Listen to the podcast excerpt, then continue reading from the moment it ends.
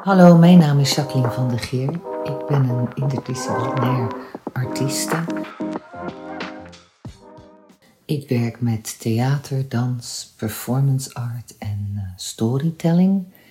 En uh, deze editie van Art Souterrain, het mooie festival waarin de kunst wordt vertoond ondergrond in Montreal van 2023, ben ik van de partij.